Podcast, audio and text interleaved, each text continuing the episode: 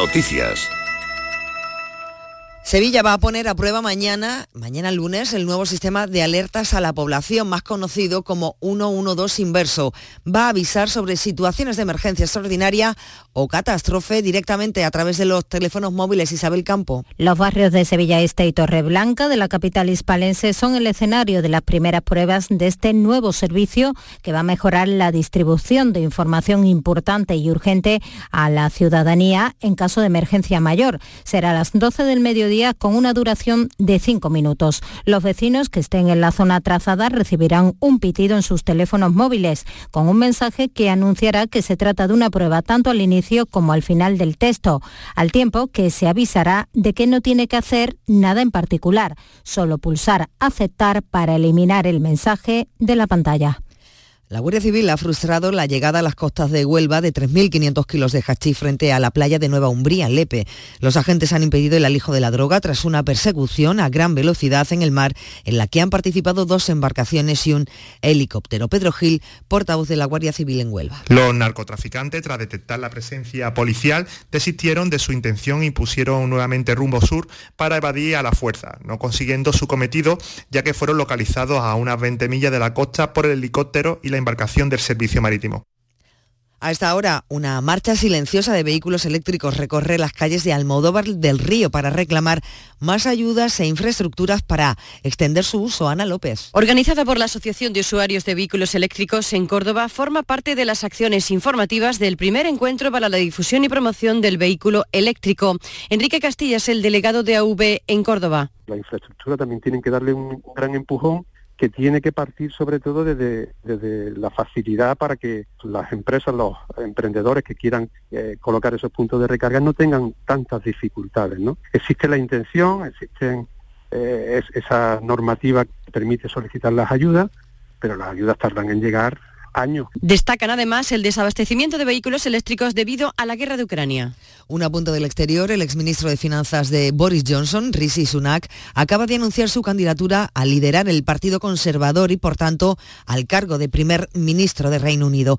Parte como uno de los grandes favoritos. Va a competir con la líder del grupo parlamentario, Penny Mordont. En Granada empiezan ya a esta hora a llegar a meta los primeros ciclistas que desde las 8 de la mañana participan en la, en la etapa Granada Tour de Francia. Jesús Reina.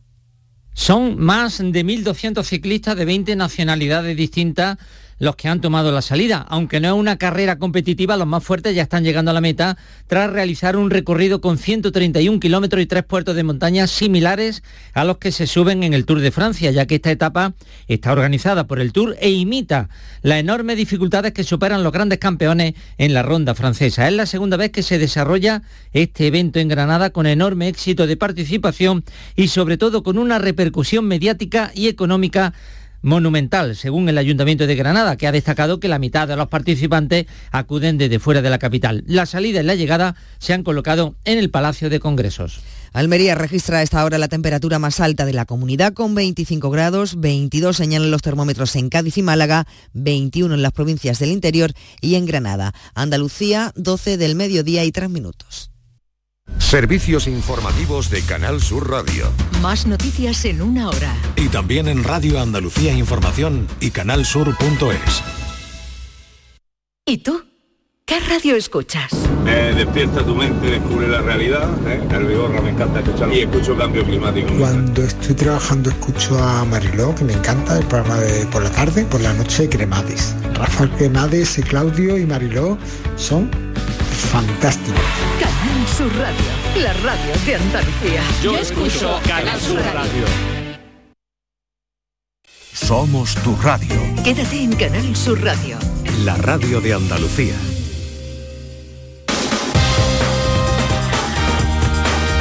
En Canal Sur Radio, gente de Andalucía, con Pepe La Rosa.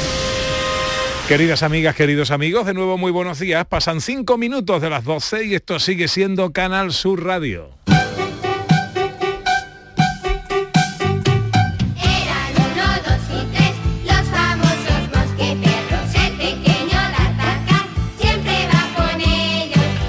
Ya están aquí, ya llegaron, son los tres mosqueperros.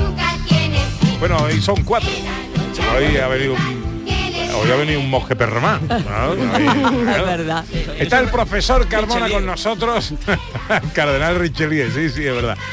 Profesor Carbona, buenos días. Muy buenos días. Con la música clásica, con la literatura, los libros, las series. Eh, hola Raquel Moreno Lizana en Telequia Filosófica. Buenos días. Buenos días, Pepe. Tiempo para la filosofía y tiempo para eh, sé, lo que él quiera con David Jiménez.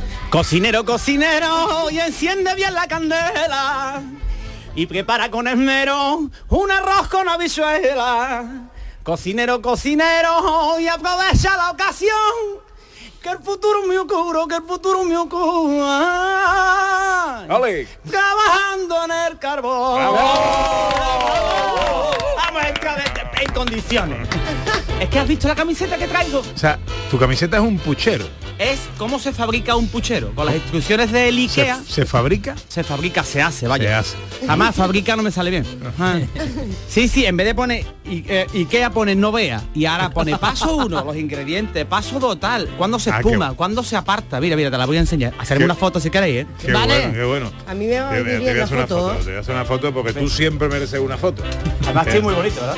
Sí, sí, está precioso.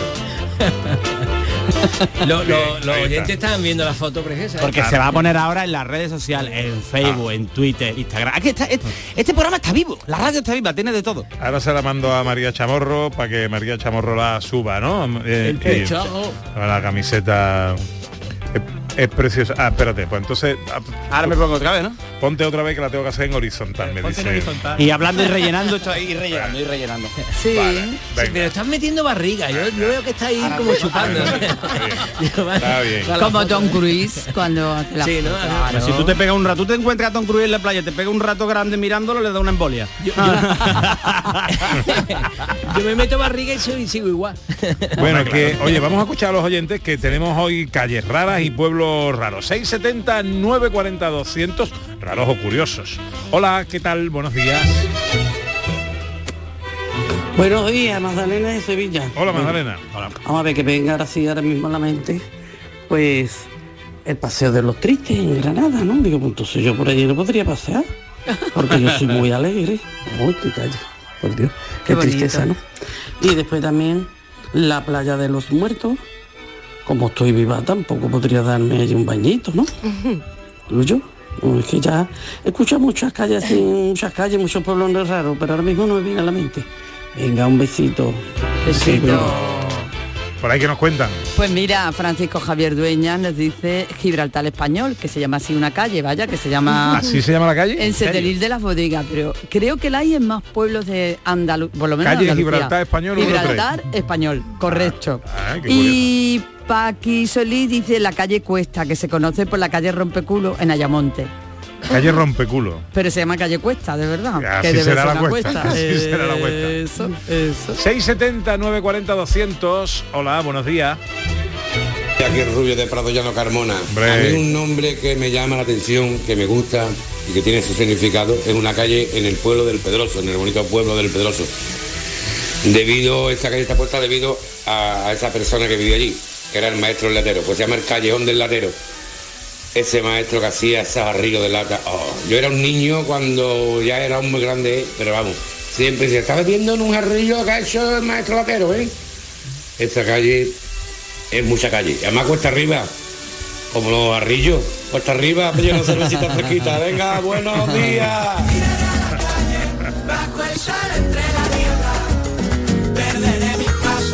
¿Te os viene a la cabeza, profesor, alguna calle curiosa? Es que nosotros en España, pueblo, ¿eh? O nosotros pueblo. en España ya nos hemos acostumbrado a unos nombres rarísimos, pero yo he, he visto gente que venía de fuera de Andalucía o fuera de España y veía que había una calle en Málaga que se llamaba Cristo de la Epidemia y le resultaba rarísimo, ¿no? Es como Cristo de la Epidemia, para nosotros, no sé para ti, pero vamos, para nosotros es normal y al lado de mi casa allí en Málaga, pues Cristo de la Epidemia es una calle normal y corriente, pero tiene un nombre duro, ¿no? Cristo de la Sí, sí, sí, Epidemia. Cristo de la epidemia.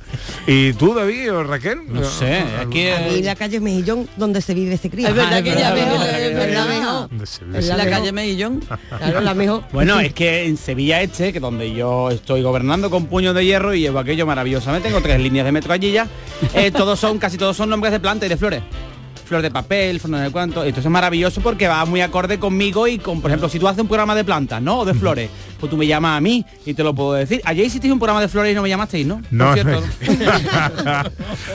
no hicimos un programa de flores, hombre, le preguntamos a los oyentes y estas cosas. ¿no? Disparando, disparando. Oye, déjame que salude a José Manuel Iges, que ha adelantado, hoy es nuestro cuarto mosqueperro, eh, ha adelantado su... ¿Qué tal? Darta- no, D'Artagnan soy yo. No, no, no, tú no eres, tú, tú eres Porto, el gordito. Porto, Eh, eh, no. hombre, No, gordito eso sería yo, hombre, no sería yo, ¿no? Tú no eres, tú no eres, tú no eres, tú venías después a lo mejor, tú eres Tico. Tú venías después del que echaban después de Willy Fox. Vale, le pido Tico, No, Tico no. Rigodón, Rigodón, ese Tico era chiquitito. Bueno, que Hola, nada, ¿qué que tal? me alegra verte a esta hora, hombre. Claro, vengo aquí de gala, que tenemos un poeta de gala, así que muy vengo bien. aquí y quiero también decir alguna calle que es la calle Puño en Rostro. No sé si habéis hablado de ella, pero... Ah, puño en rostro. Pero la primera vez que oí esa calle pensé que me habían dado un puñetazo, desde que ibas a pasar y que te iban a golpear. ¿Y eso dónde está? ¿Dónde En? Sevilla, en En Sevilla. Sevilla. en el centro. Puño en rostro. Pero eh, no puño en rostro, es puñón rostro. Puño en rostro, Ah, todo junto, vale, todo vale, junto. vale. Todo junto, todo junto. Porque hoy tenemos invitado, profesor. Sí, señor. Tenemos a Carlos Peinado, que es un poeta, es profesor de la Universidad de Sevilla, es el director del máster de escritura creativa y hablaremos con él sobre su libro de poesía Sangra el abismo. Bueno, pues, ah, que es una mm, interrogación. el-. Bueno, vamos a saludarlo ya que está aquí. Carlos, buenos días, ¿eh? bienvenido. Buenos días. Pepe. No sé si Muchas luego te arrepentirás de haber venido a esta majaronada de programa, pero Seguro ¿eh? que sí. no sé si sangra el abismo, pero aquí a, a veces este programa sangra desde luego. de la sangre. Pero no. Los oyentes sangran oídos. Bueno, enseguida llegan los vaivenes de David Jiménez.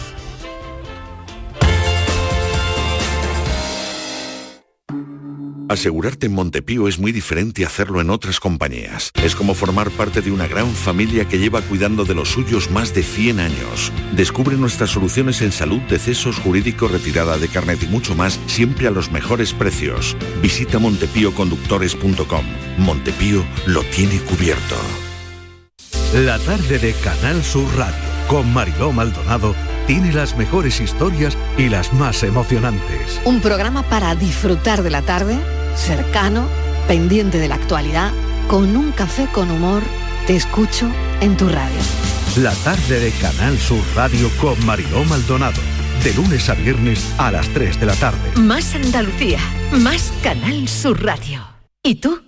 ¿Qué radio escuchas? Yo escucho Vigorra, El Yuyu y mi favorita, Charo Padilla. Yo soy del club de los primeros. Mi programa favorito y primordial de mi Charo Padilla. Hay un montón de programas muy buenos en Canal. Y además con el hablar nuestro y la forma de ser nuestra. Canal Sur Radio, la radio de Andalucía. Yo escucho Canal Sur Radio. En Canal Sur Radio, gente de Andalucía, con Pepe La Rosa.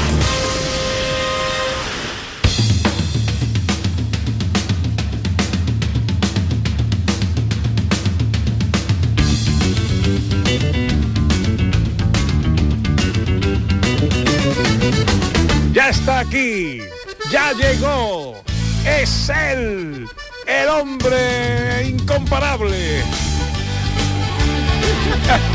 Tampoco preparado. Hoy tampoco se ha preparado. Es que no pensaba que tú, no sabía que tú ibas a venir. Que viene aquí a Portagayola, pero que es el, el Bertín de la radio. No, no, eh, Pero no me has dejado terminar. Ah, perdón, perdón, empecemos otra vez. Él es David Jiménez.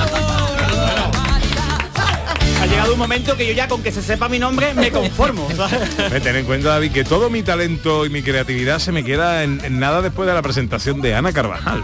Ya, no me da, no me lo da llevo más. yo todo, David. Tú puedes reservar algo, ¿no? Todas las semanas igual. Antes eh, escribía que está volcado en la televisión y nos tienes abandonado.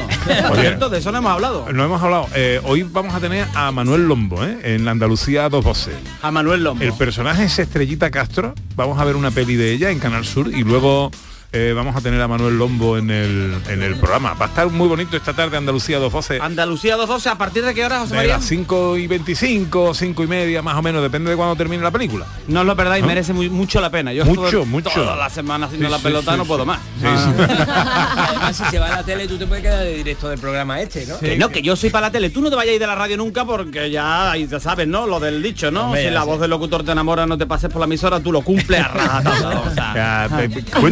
Contigo, ¿eh? De verdad que te Ya tengo- sabes, ya Yo sabes. sé que tú eres muy televisivo. soy televisivo.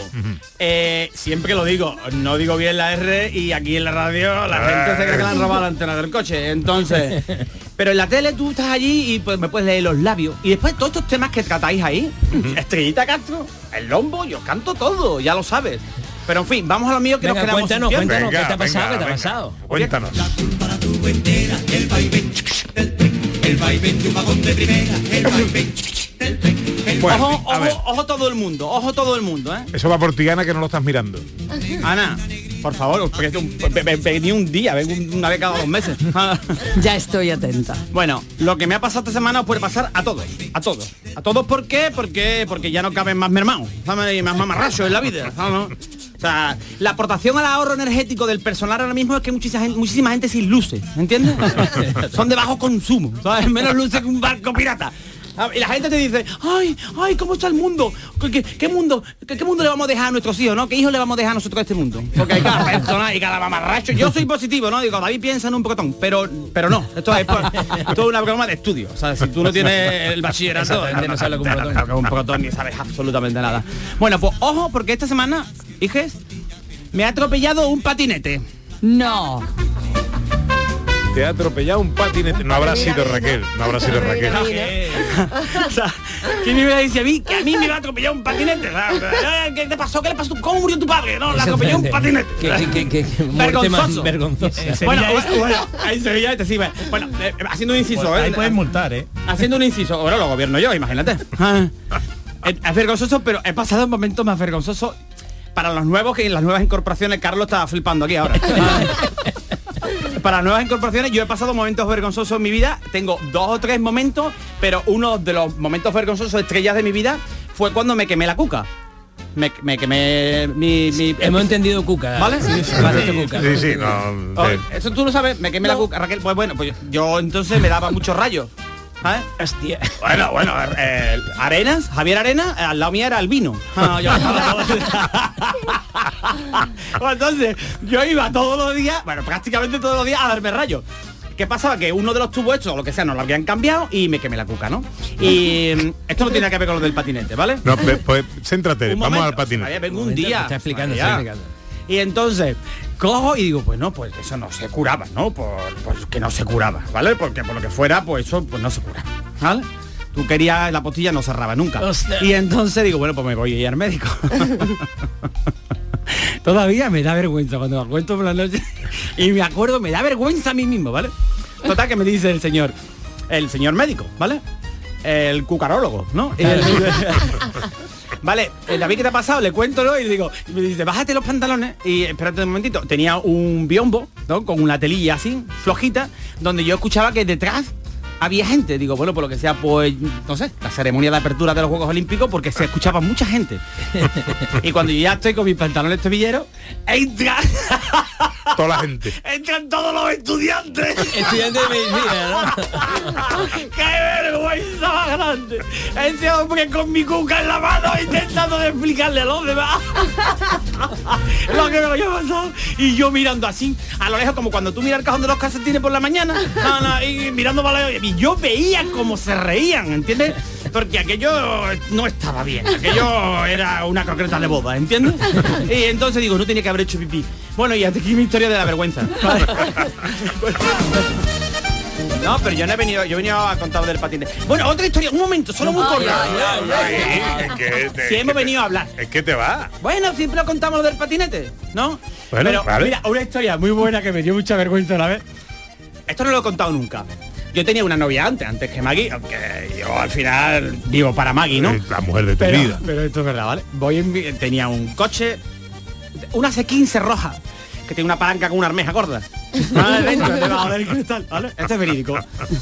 Voy, voy con el coche y se cuela dentro una paloma.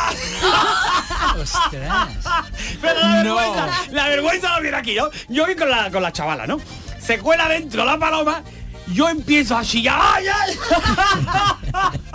La chavala impertérrita allí, que no se movía, mirándome como diciendo, ¿qué hace el mamarracho este, no? Pues yo paro en medio de la carretera, abro la puerta y me voy. Ahora, yo veía desde lejos en la untananza a esa chavala mirando como alucinando, como diciendo, bueno, este chaval, yo chillando, yo era una abuela en un columpio. Yo, ¡ay, ay, ay! la paloma dentro del coche, la paloma era allí, Greta Thunberg en los toros, ¿vale? Allí perdida. Y digo, ¿qué hago yo aquí?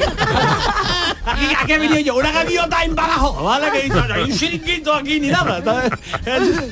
Y cuando ya veo que ella la saca, ¿vale? La saca La, la saca ella. Saca ella y se inmutó, O sea, vaya. una heroína, ¿Esto y tú no. De la tú, hombre, La sacamos al 50%. Las palomas no muerden, ¿eh? Ni nada, ni, ni pican, ni nada. ¿Cuántas palomas se están metiendo en el coche?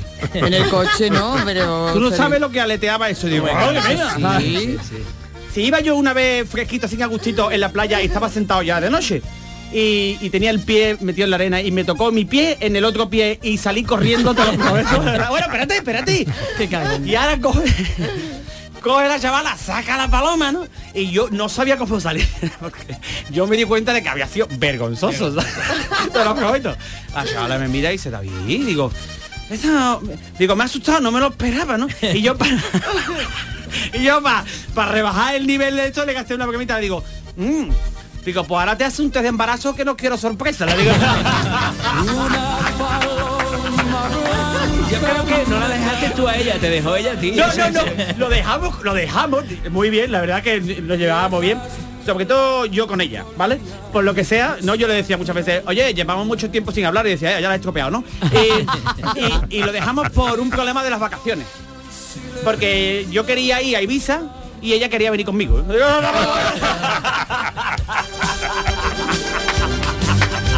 Bueno, vamos a centrarnos. ¿Qué tiempo tengo? Ya menos Eh, dos. Menos dos, sí. ¿Sí? Sí. No, pero cuéntalo del patinete, hombre. Cuéntalo del patinete, una versión reducida. Y no hay chino, claro, hombre. Venga, pues no hay chino. No hay chino, venga. no hay chino. No hay chino y te doy tres minutos. Venga, vale, vale que voy, ¿eh? Venga. Voy por la acera, todo esto es verídico, ¿vale? Me da nota aquí un poco para seguir los pasos, ¿vale? Voy por la acera, esquivando, que tú vas por la acera ya, y tú vas esquivando todo el tiempo cosas, que si caca de perro, que si el que con el perro, que con dos perros, que si el patinete, que si la bicicleta. Peligroso como el, mari- el novio de la Tamara Farco en una despedida de soltero, ¿no? Dice, ay, ay, ay, me gustan todas. Caliente como la plancha de Carlos de Inglaterra, que se, que se plancha los, los cordonitos de los zapatos. Ah, sí. Sí, ¿qué lo dijeron el otro día? Los cordones de los zapatos. Sí, señor, sí, señor, sí, sí, sí, todos los míos. yo no sé eso. En la primera semana de los botines te le hice un nudo chiquitito.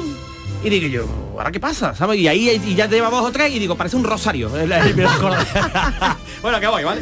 Bueno, voy a recoger a mi hijo al cole el, el día que llovió, que fue el, lunes, creo que llovió aquí, ¿vale? En Sevilla. No sé si.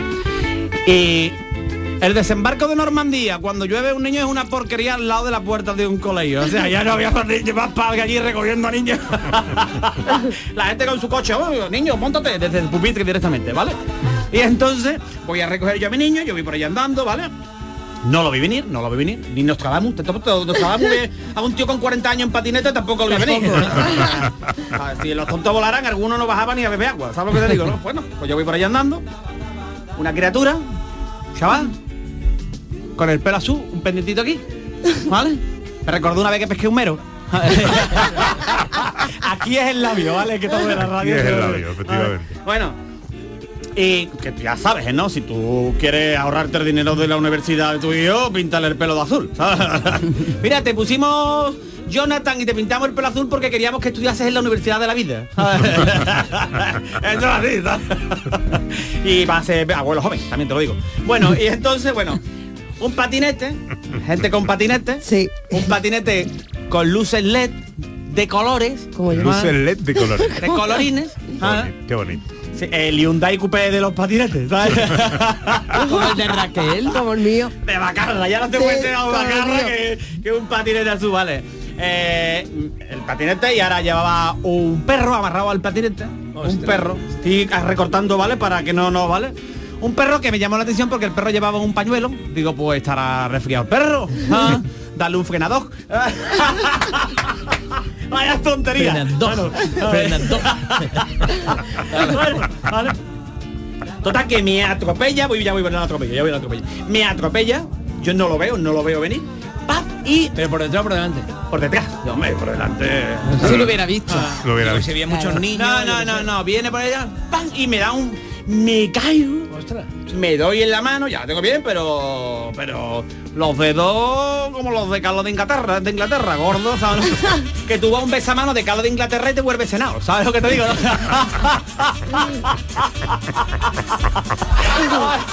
A ver, no me pongas esto, esto que es bien, que me ha puesto nota los chistes, ¿esto qué es?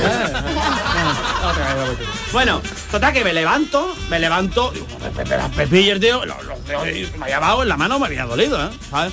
Me levanto confuso, ¿no? Como cuando un vegano te da calabazas, ¿no? Que tú no sabes si te está dejando, te está invitando a comer, ¿no? Que ya sabes que un vegano siempre quiere llevarte al huerto. Lo llamaron barbacoa de, de verduras porque quemar rastrojo no era comercial. ¿sabes? No, échale un secreto ibérico ahí, ¿sabes? Está usted mirando la hora porque quiere que termine pronto, ¿no? Eh, Bueno, es que de los tres minutos que te he dado, has consumido ya seis. No puede ser verdad, ¿eso es verdad o no? Sí, sí. Bueno, yo voy a terminar, bueno, bueno. Bueno, pues va y me dice el elemento. Digo, ¿qué haces? Si es que vas por medio de la acera. ¿Cómo? ¿Cómo que voy por el medio de la acera? ¿Tú eres de los que aplaude cuando aterriza el avión? ¿Eh? Tú llevas peluche atrás, ¿no? En el coche, en la, en la dentro, ¿no? ¿A ti ¿Qué es lo que te pasa? ¿Cómo que voy por acera? Pues claro, por donde quiera que vaya, por la línea atrás del metro que no hay todavía. aquí tampoco. Ok. Y me dice, hombre, por favor, controles de alcohol. Y me dice que le van a hacer controles de alcohol a la gente en patinete, ¿no? Ay, ahí no tengo problema. Pero, ¿por qué? A ver si fuiste tú la que me pillaste. me No. bueno, yo tuve el pelo azul y todo, ¿eh? Te digo, yo he empatizado. Pues cuando hagan vaya a dar negativo en, en dignidad. 哈哈哈哈哈哈哈哈 Oye, que voy a cortar, termino Pero había un carril bici o algo así. ¿tú No, no, encima? la acera. La acera, Y el acera. tío La dijo acera. que tú porque que te voy a ibas por la la acera. radio. Sí, me dice. Bueno, es que vas por el medio de la acera, como si la culpa fuera mía. Y no, eh, la culpa tuya y la cera de él. ¿no? Claro, no, no, no, es que vas por el medio de la acera, pero no, pues, esto es el porrazo que tú me has pegado, a que te quito el patinete. Oye, que terminando, venga, termino pronto. Oye, vamos a ponerle ruido, vamos a ponerle ruido, vamos a quitarle ruido a las persianas y se lo ponemos a los patines eléctricos, ¿no? En serio. No, es que y me compro un patinete para ir al gimnasio, que yo, tú eres más flogger que le puso el nombre a la tierra de cocina. Ve andando. Ve andando, no, mi hijo para que vaya al cole. El niño no está suficientemente gordo. Le tiene que comprar un patinete también. Para concluir, termino rápido, ya me, echado- me he alargado demasiado, la verdad. Coche eléctrico que no hacen ruido. Gente en patinete eléctrico mirando el móvil. ¿Vale? Esta es la generación más preparada de la historia para la extinción.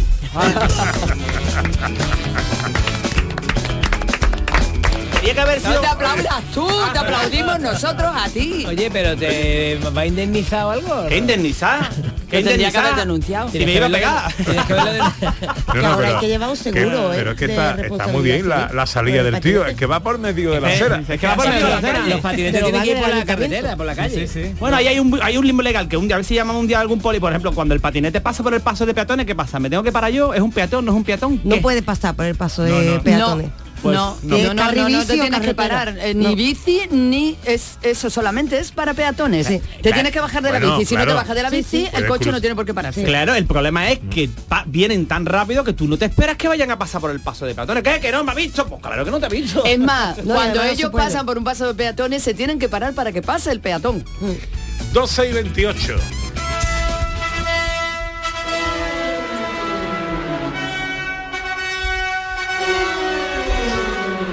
Ahora, ¿qué cosas le pasan a David Jiménez? eh? Cosas al común de los mortales no le pasa, le pasa a él. Lo, lo de la cuca y luego hablamos de poesía. Lo de ser atropellado por el patinete de Bueno, porque Y la paloma, y la paloma. Porque le pasa a todo el mundo, pero a la gente le da vergüenza contarlo. Yo he contado muchas veces lo de que me quemé la cuca, pero... El circo musical del profesor Carmona. ¿Qué tenemos hoy, profe? Bueno, em, en esta sección estamos hablando siempre de eh, cosas del mundo de la música clásica que sean muy exageradas o muy ridículas o muy pequeñas o muy eh, sorprendentes, ¿no? Circo musical. Porque esto le gusta mucho a la gente y sabe estos pequeños detalles son la verdad bastante curiosos. Bueno, pues yo hoy os traigo la obra que más timbales utiliza, ha utilizado en la historia de la música, que es el Requiem de Héctor Berlioz, que lleva 16 timbales. 16 timbales implica, imaginaros, toda una orquesta gigantesca y detrás, desde la izquierda hasta la derecha, llena de timbales y timbaleros allí puestos para tocar. Lleva 16 timbales, dos bombos, 10 pares de platillos, ¿sabéis? Los platillos estos de chan, y tiene además cuatro gong chinos que se llaman, en realidad mm, técnicamente se llaman tam tam. Pues eh, aparte de que tiene una orquesta gigantesca con 12 trompas, eh, eh, cuatro cornetas en si bemol, cuatro tubas, eh, en fin. Tiene luego cuatro coros uno se tiene que poner al norte, otro se tiene que poner al sur, otro al este y otro al oeste. Y además así lo especifica el propio Berlioz.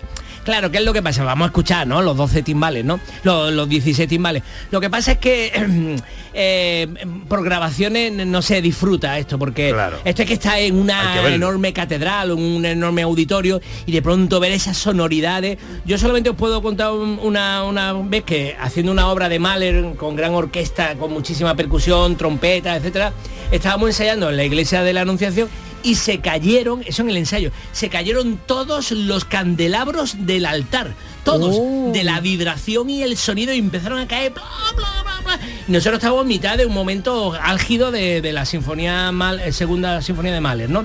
Entonces ahora bueno, vamos a escucharlo, pero claro, el técnico de sonido de, de YouTube pues lo baja o no- nuestro técnico, claro, no. Pero vamos a ver, vamos a escuchar eh, un minuto, por favor, un minuto de el Requiem de Héctor Berlioz.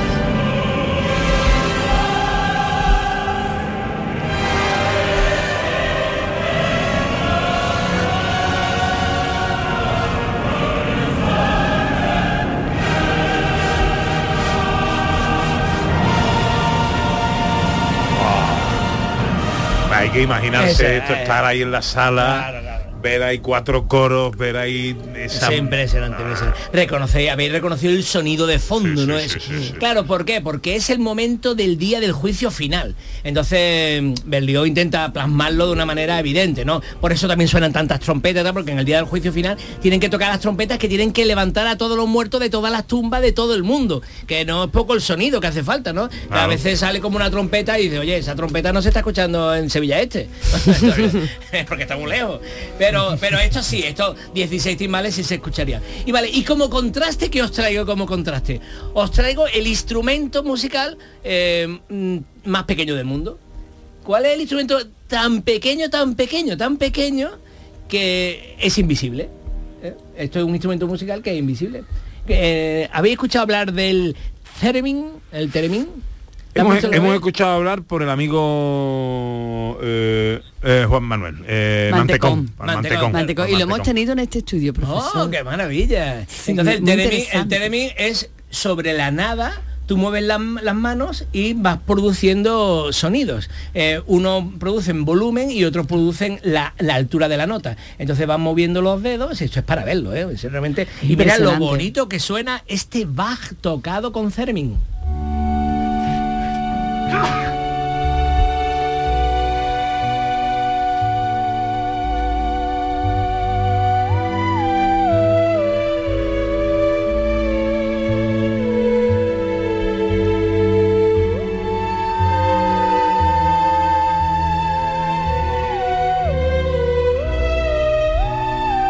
Tiene que ir moviendo la mano en el aire, ¿no? En la nada, ¿no? En Es muy curioso ver el vídeo. ¿eh? Eh, sí, pues, sí, os sí. recomendamos que veáis el, el vídeo, busquéis en, en YouTube cómo se puede. Theremin, tú pones Theremin y te sale. Vamos a invitar un día a Con TH. que venga y nos haga una Sí, demostración. pero seguirían los oyentes, seguirían sin verlo. Seguirían Eso sin sí, verlo los es oyentes. correcto. Entonces, eh, os recomendamos que entréis en, en YouTube, buscáis Teremin, Teremin es con H intercalada, TH, sí. Teremin, y, y, bueno, saldrán imágenes, y es muy chulo porque sale una chica, en este caso lo que estamos escuchando, una chica que está tocando, eh, como mueve un guitarrista, eh, eh, Sí. prácticamente la mano izquierda, eh, y, y con la otra va subiendo y bajando el volumen. Entonces es una cosa bastante chula. Y, y en la nada, es una cosa sorprendente, porque En la nada. nada, y, esto nos demuestra que, que es un imán, una onda sonoras, magnética, sí, una onda magnética, una onda sonora, y según tú te mueves, guay. Pues, pues vibra de una manera o de otra. Entonces, así hemos visto lo más grande y lo más pequeño, eh, tanto que es invisible. Eh, pienso en esta música y pienso en tu vivero, David. Ah, ¿sí? Sí, sí, claro. Yo creo que estaba en el hormiguero, en la sesión de ciencias. Digo, ahora vas a sacar. No, no, pero el, el- esta música para tus plantas. Yo, ¿no? ¿Sí o qué? Y para ti, para que te relajes un poquito. No, no, no, Que yo te entren no, palomas yo en el coche. cariño más absoluto que le tengo a Carmona. Sí, a la gente le ha pasado mal el sábado, ha escuchado esto y la gente se ha ahorcado en su casa. La gente le ha pedido un taburete como una 35 cosa. sobre las 12 enseguida la filosofía. Ah, hombre, por favor. no he querido opinar. Otra vez el masetero sonando por los rincones.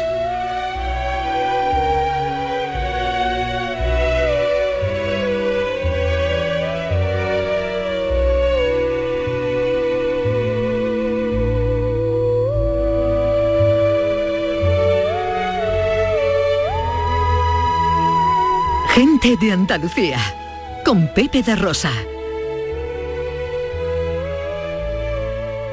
Sevilla. Canal Sur Radio.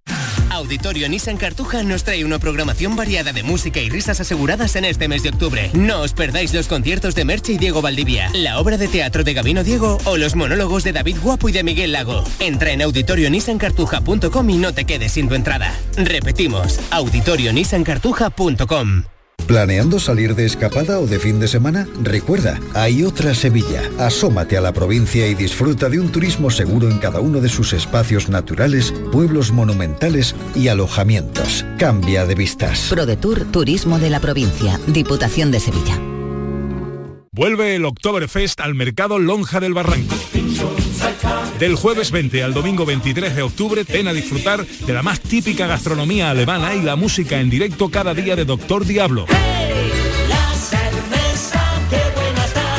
Vente al Oktoberfest en el mercado Lonja del Barranco. Encuentros Carrusel Taurino. Canal Sur te invita a conocer este jueves 27 de octubre los pilares de la tauromaquia a través de la charla con el rejoneador Diego Ventura desde las 8 de la tarde en el Teatro Fundación Cajasol. Entrada libre hasta completar aforo previa recogida de invitaciones en taquilla de la Fundación Cajasol. Calle Álvarez Quintero, Sevilla. Encuentros Carrusel Taurino. Con el patrocinio de la Fundación Cajasol. Humor, ingenio, música en directo, entrevistas. Todo lo tienes en el show del comandante Lara. Y te esperamos los domingos en la medianoche para que disfrutes de la radio más original y divertida. ¡Vas a flipar! ¡Síguenos! El show del comandante Lara. Este domingo en la medianoche. Canal Sur Radio. La radio de Andalucía. ¿Y tú? ¿Qué radio escuchas? El Club de los Primeros, Jesús Vigorra y todos los programas que tiene Canal Sur, los mejores. Yo estoy 24 horas con Canal Sur. Es la mejor cadena que se puede escuchar. Sobre todo los informativos me encantan porque me dicen cosas para estar alerta. Canal Sur Radio, la radio de Andalucía. Yo escucho Canal Sur Radio. Gente de Andalucía. Con Pepe de Rosa. Para Sofía la noche tiene algo especial, Tiempo ya para pensar, para la filosofía, para la filosofía pop, que es eh, la filosofía que está en las cosas de nuestro entorno. Con Raquel Moreno Lizana, en Telequia Filosófica, hoy, ¿de qué hablamos? Hoy vamos a hablar del mal, Ah. pero como es filosofía pop, vamos a pensar un poquito en los villanos. Que Ah. tenemos, los villanos son como los nuevos demonios. En realidad, en la antigüedad teníamos los demonios como Los símbolo malos del mal. los cuentos. Ahí está, los malos que todo el mundo conocemos. Y vamos a pensar un poquito qué está pasando con los malos, porque ahora lo- los villanos y los malos están viviendo cierta transformación en el cine y tiene que ver con nosotros. Te pongo ejemplo. Venga. Cruella de Vil, Maléfica, el Joker, toda esta gente que tiene en común. Toda esta gente son Que son malos, ¿no? Ahí está, que son los malos, no cabe duda de que sean los malos. Ahora bien, en los últimos tiempos, Cruella de Vil es una mujer maltratada que resulta que tiene un trauma, lo han contado en una película. Maléfica resulta que le cortaron las alas y entonces por eso ella tiene esa mala leche. Viernes 13 sufrió bu- bullying. Ahora mismo, con las películas que estamos viendo, se hace hincapié en que estos malos, bueno, son malos, pero parece que otro tiene la culpa, ¿no? Ya, o sea, hay como un antecedente, ¿no? Claro, parece que, pero el antecedente nos damos cuenta que una cosa es que nos cuenten la historia del malo Y otra cosa es que de repente se conviertan en grises y los malos son malos, de verdad.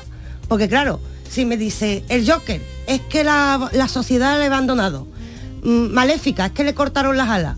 ¿Son los malos de verdad? Son como que son víctimas de una sociedad cruel, ¿no? Claro, esto está pasando ahora. De repente, los malos parece que están en medio de unos grises. ¿Por qué pasa esto ahora? Antes el malo era el malo y el bueno era el bueno. Y ahora hasta los malos parece que tienen más admiración. Admiramos más a los malos.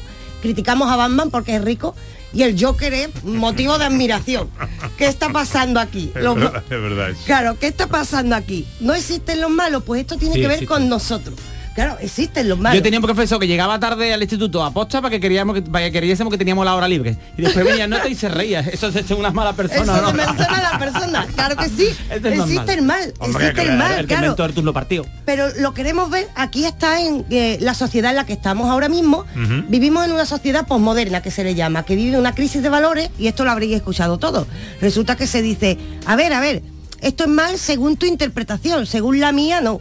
Y ahora todo el mundo tiene su interpretación del mundo, todo el mundo va haciendo sus interpretaciones y parece que no hay bien ni mal. No, sí, no, pa- no, Parece no, que sí hay lo una hay. crisis de valores. Sí lo hay. Pero lo que pasa es que ahora se le da cabida a todo el mundo y ahora la gente tiene una opinión que yo guárdatela, no me interesa. O sea, no Sí. diga tontería. Pues Ah, tú sabes que, esto viene Ah. de un movimiento filosófico. Ah. Esto viene precisamente desde que Nietzsche dijo, no hay verdad, hay interpretaciones del mundo. Ea, ahí la tenemos soltada. Claro, si no hay verdad y hay interpretaciones del mundo, ¿aquí qué vale todo? Aquí, ¿de qué va la cosa? Es decir, no hay verdad, hay interpretaciones, entonces ¿qué es el bien y qué es el mal? El mal da gustito. Ay, bueno, eh, el pecado. El pecado se supone que es eso.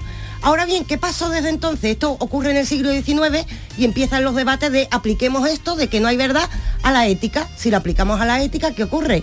Que no hay ni bien ni mal de una manera absoluta. Lo que ocurre es que todos se van convirtiendo en grises y vamos banalizando poco a poco lo que sería el mal. Poco a poco, de repente, estamos en una sociedad con crisis de valores en la que no sabemos qué es el bien y el mal, solo tenemos interpretaciones. ¿Y qué nos ocurre a partir de esta idea? Que van, esto se manifiesta en el arte, que ahora mismo es el cine, y cuando lo vemos en el cine, se da una paradoja, incluso las series, ¿habéis visto las series estas de asesinato? En las que de repente la víctima aparece un momentito, pero el asesino te cuentan toda la historia, toda la infancia, todos sus traumas. Vemos todo esto. Vemos al Joker y de repente el Joker es más protagonista que Batman y decimos, hoy pobrecito, es que la gente le ha abandonado, no hay derecho, tiene culpa este hombre. Y confundimos lo que sería entender con justificar.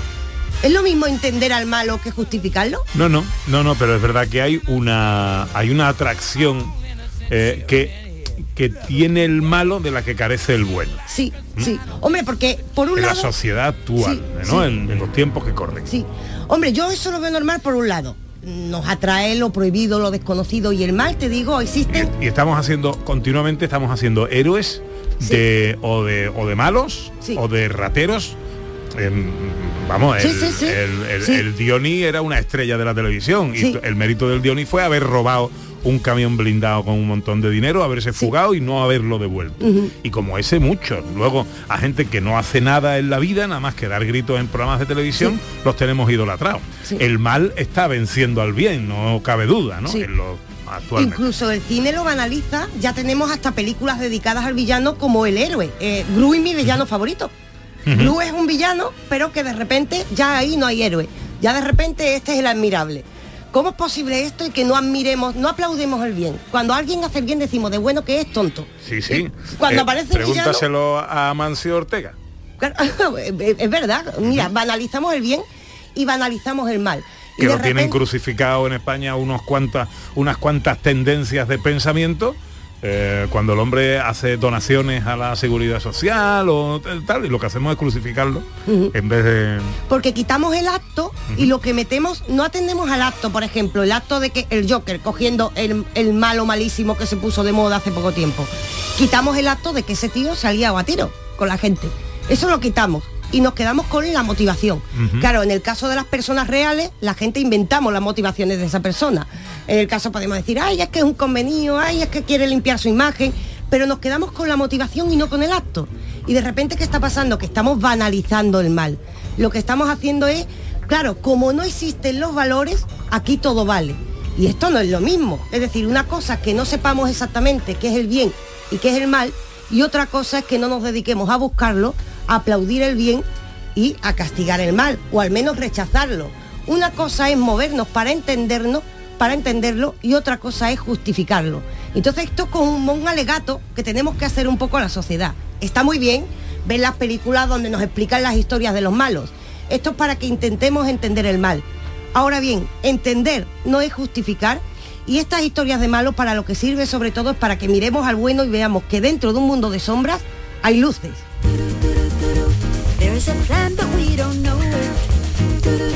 Yo tengo la sensación de que cuando yo era pequeñito, eh, lo que estaba bien y lo que estaba mal era lo mismo para todo el mundo y parece que todos lo teníamos muy claro, ¿no? Eh, y a mí, eh, si hacía alguna trastada, lo mismo me daba que me lo recriminara mi padre, que el padre de un amigo o que el portero de la casa, ¿no? Eh, pero creo que eso ha, ha desaparecido, ¿no? A día de hoy, ¿no? Cada uno tiene un concepto de lo malo y de lo bueno. Mira, hay una cosa que cuando se dice no hay bien mal, hay interpretaciones que tiene que ver con lo que tú dices. Y es que ahora se toma el, la interpretación del bien y el mal es la mía, individual, punto. Pero antes había más sentido de comunidad. Entonces la interpretación del bien y el mal no era la mía, sino la de mi comunidad, la de mi pueblo. Entonces, claro, mm, te puede reñir el vecino porque al final es el bien común.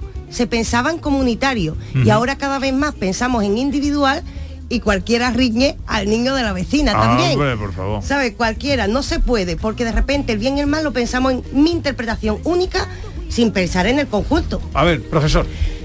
Yo estoy, eh, soy favorable a, la interpretación. O sea, yo creo que mm, la vida es tan compleja que simplificar lo que es el bien y lo que es el mal eh, es una simplificación. Yo creo que realmente hay que in- interpretarlo. Pero hay una solución, que es la solución que le da la sociedad actual, que parece que va a ser un salto, que es la democracia. ¿Por qué la democracia? Porque cuando no sabemos qué es lo que está bien y lo que está mal, pues nosotros elegimos una serie de representantes y esos representantes establecen unas leyes y establecen unas normas que sabemos que pueden cambiar dentro de cuatro o de ocho años, ¿no?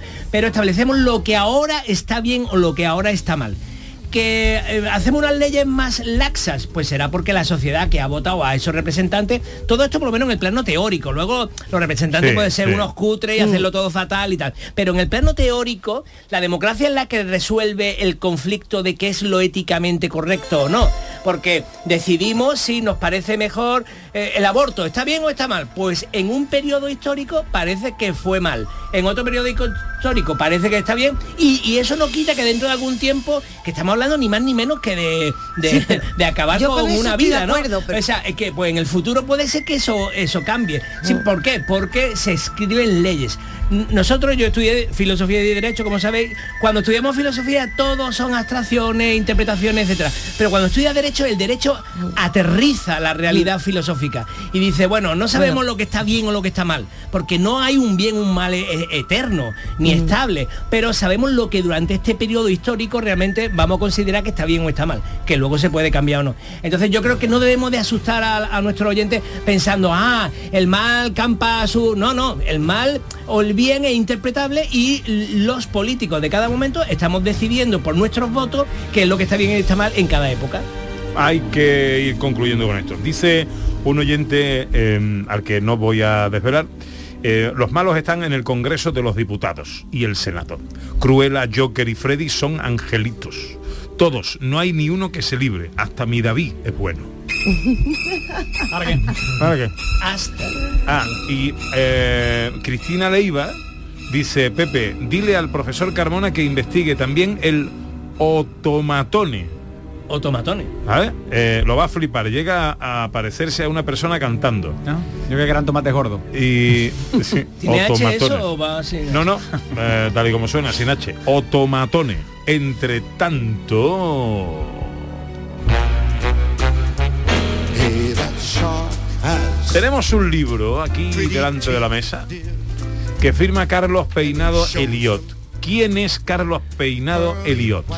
Bueno, ya lo hemos presentado un poco al principio del programa, es eh, poeta, es Hace un, mucho de eso. es, es un poeta de los que estamos hablando, poeta de verdad, porque hay mucha gente que recibe la emoción, eh, una emoción concreta y en un momento determinado se pone a escribirla. O el que Pero- se mete a poeta para pinchar. Exactamente. de toda la vida. Dios. dices, ¿no? Vale. Pero a- hay gente que investiga, estudia, se mm, conoce la historia de la literatura y de la poesía y luego de- se dedica a mm, golpear en la piedra de, de su- sus emociones para sacar eh, textos, un libro, mm, poesía, una detrás de otra. Y yo creo que este es el, cal- el- ejemplo de Carlos Peinado, que además es el director del máster de escritura creativa de, la Universidad de Sevilla y como veis, bueno, y vaya a ver, es un, es un especialista. Quiero decir un dato que no sé si le va a gustar que, cuente, que mm, eh, Carlos Peinado sacó matrícula en todas las asignaturas de la carrera cuando estudió la filología hispánica. Madre Y- mía. todas, To- toditas. No, todas no. Pero Bueno, me gimnasia, faltaron- ¿no? Me faltaron dos o tres. Le faltaron dos o tres. O sea, estamos hablando de eh, una gran mente eh, privilegiada dedicada a la poesía y, en- y yo creo que en el mundo de la literatura estamos muy satisfechos de que no los que sacan matrícula en todo no se vayan siempre a las matemáticas o a la informática. Bueno, eh, el libro se llama Sangra el abismo, eh, en tono interrogativo, y un subtítulo que dice Contracciones de una noche de Pascua. Y la foto, que me parece impactante, la de la portada, es un, eh, medio brazo desde el, desde el codo hasta el puño de una persona eh, y sangra el puño y chorrea esa sangre, el puño está en alto y chorrea esa sangre hacia abajo. Bastante desconcertante todo esto. ¿Qué es esto, Carlos? Eh, espero que un libro de poemas. y bueno, creo que casa bien con, eh, con la sección que hemos tenido antes de filosofía, en la que estábamos hablando del mal y del bien, de un mundo de oscuridad en la cual había momentos de luz y, y bueno, pues el libro viene de un poco de- del golpe que va recibiendo uno ante el mal que aprecia alrededor, pero en la confianza, por eso lo de la noche de Pascua, que es un de que la luz acaba venciendo, ¿no? De que sí que hay un bien y un mal, y aunque anden mezclados en la vida, y que acaban venciendo. Por eso decía que casa bien con la sesión anterior, porque tiene, el libro tiene como varios, varios hilos. Uno, quizá el más llamativo, que a los críticos de los que más ha golpeado y sorprendido, pues parte, son monólogos que, guardan relación con, eh, con situación de crímenes actuales, ¿no? Desde el caso Marta del Castillo, el de José Bretón con los niños, el de la, la asesina de Pilas o los desaparecidos de, de Iguala en México, ¿no? Entonces pues va despertando esos, esos momentos de dureza de la muerte de los inocentes, ¿no? Y junto a eso pues hay otras secciones donde va apareciendo la luz eh, a través de escenas familiares, los niños, ¿no? el día a día, la contemplación de la naturaleza o momentos también, digamos, más litúrgicos. ¿no? Entonces pues esa noche frente a la luz es lo que constituye el libro. José Manuel Iges. Sí, eh, estoy muy contento de estar con Carlos, que además es mi director de tesis. Eh, Carlos... Un ha- alumno aventajado. Sí, sí, gracias. Ha, ha escrito un libro que yo creo que es deslumbrante, no solo por, quiero recomendarlo, por el contenido, sino también por la forma. ¿Qué nos puedes decir cómo lo has escrito? Porque no son poemas, quien lo abra, ¿no? No va a haber, es un libro carnal, telúrico, pero no va a haber versos así. ¿Qué tienes que decirnos de cómo, la forma que tienen estos poemas? Bueno, yo creo que la forma se va adaptando en cada momento a, a la- a aquello que quiere expresar, ¿no? Si quieres pongo un breve ejemplo. Sí, sí, sí, sí, claro, claro. El caso de los desaparecidos de, de México, que es un caso que me golpea, uno empieza a leer y empieza a escribir eh, sobre eso hasta que llego a el momento en el cual el ministro de Interior de allí pues pone las confesiones de los asesinos, ¿no? Entonces a partir de las confesiones del asesino voy hilando algunos de los, de los poemas, yo quedé bastante contento, ¿no? Dentro de lo que cabe con eso, pero queriendo informarme más, con- digo un libro... eh, la verdadera noche de Iguala eh, lo, lo mandé pedir y entonces era la investigación de una periodista que eh, mexicana que se había tenido que ir a Estados Unidos que desmontaba toda la versión oficial. Claro, entonces ante eso uno dice, bueno, mm, ¿quién tiene razón? Es decir, los que han confesado han sido torturados para confesar eh, que ellos son lo- los asesinos, no puedo yo volver a victimizarlos si es así, pero, pero tampoco lo sé, y es la perplejidad del hombre contemporáneo que le llegan noticias, pero no llega a acceder a la verdad, como decíamos antes muchas veces. Y entonces, pues, esa combinación que la encontré en Unamuno, que decía que para que el lector pensara, a él le hubiera gustado escribir sus novelas a dos columnas. Entonces, pues, está a dos columnas, porque cuál de las dos versiones es la real, ¿no? Entonces la forma eh, pretende llegar a expresar esa perplejidad que hay hoy. Bueno, eh, eh, yo creo que podríamos poner un ejemplo, ¿no? Ya que tiene esta morfología curiosa eh, eh, y leer alguno de los poemas, ¿puede ser? Bueno, eh, Como diría que leo- eh, léeme un soneto pero que sea breve, ¿no? Exacto, que, que todos tienen el mismo número de sílabas.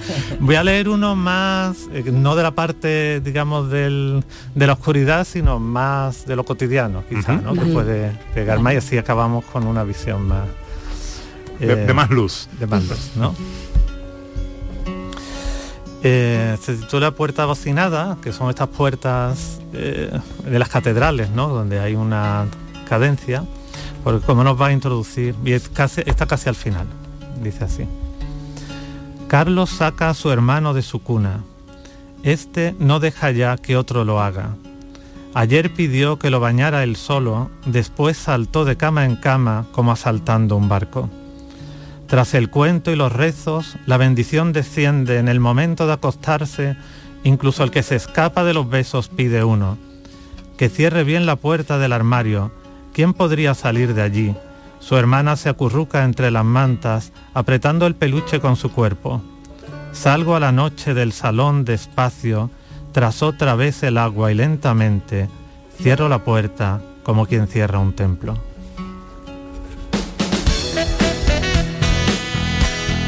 Sangra el abismo, contracciones de una noche de Pascua. Es sin duda, eh, José, eh, profesor, diferente. diferente y además variado y como he dicho deslumbrante por la cantidad de recursos poéticos que hay. Yo lo recomiendo muchísimo. Porque hay de todo, hay hasta parte erótica o un cuasi también parte erótica, que sí. también lo digo ahí, es decir, que no solamente hay Esa, crímenes. y- esa es la parte oscuro. No, es lo no, oscuro. yo creo que no, que más bien- No, la, la parte de lo negro, ¿no? Como todo tiene, eh, todo elemento de la vida tiene su ambigüedad, entonces hay una parte erótica donde aparece la violencia y otra que refleja el gozo de la existencia y del amor. Palabras más, palabras más, palabras menos. Raquel, una palabra de lo que no pasar hoy. Entender, que no es justificar. Entender. Ahí está, que hemos dicho que no es justificar, que es entender. Viene de in, tiene un prefijo in que significa hacia adentro, tendere, extender. Extender lo que está fuera, en el caso de las opiniones, la opinión del otro, hacia nosotros. Ojo, no aceptarla necesariamente, pero sí extendemos el pensamiento del otro y con ello extendemos nuestra mirada del mundo. Los árbitros decían respeto su opinión, pero no la comparto. Eso me pasa a mí con mi mujer. La respeto pero no la comparto.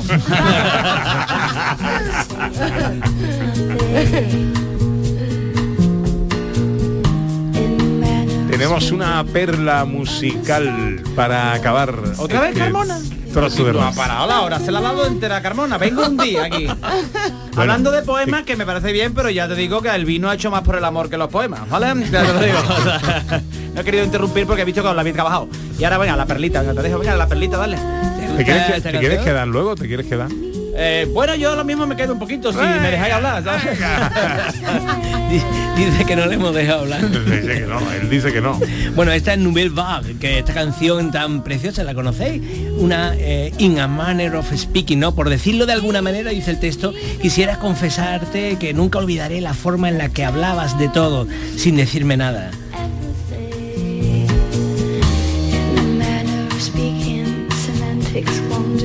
Bonita copla, profe. ¿Te gusta o no? Sí. ¿La conocías? No, no, no la conocía. No la Y conocía. Luego dice, oh, dame esas palabras, dame esas palabras que no dicen nada. Que todo me lo dice. Tengo muchas cosas que decir, pero digo, no voy a cargar las sesiones de todo el mundo. Vale, tampoco hay necesidad. Bueno, ya que Carlos- viene un día tiene... A nuestro invitado Carlos Peinado, muchas gracias por... no sé, gracias ¿Estás arrepentido de haber venido? Al contrario, he disfrutado. Ah, bueno, bueno. Claro que va a decir, todavía está aquí dentro, lo podemos dejar aquí encerrado. Vamos a checarlo. Adiós, profesor, ¿qué va a hacer hoy? Eh, hoy escribir. Estoy con una novela Hombre. súper lanzado. eh, tengo toda la tarde, la tarde de los domingos para escribir. Que ¿De qué pueda va? que- ¿De qué va? ¿De qué va?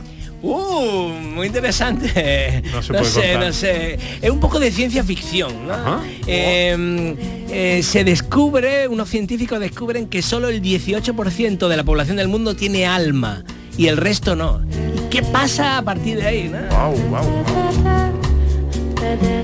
Bueno, David, ¿te vas a quedar o no? Me ha quedado un poquito. Quédate, Me quédate. ha quedado un poquito, ¿no? Quédate. Estoy aquí sorprendido. Es que la gente no ve, pero Raquel tiene una cosa. Sorprendido como la pulsera de actividad de Carlos de Inglaterra. Y dice, ¡Uy! ¿Esto es lo que ha pasado?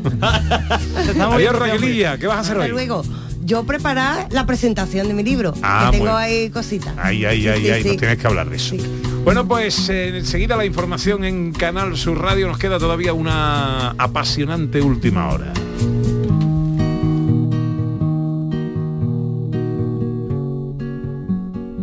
Gente de Andalucía. Con Pepe de Rosa.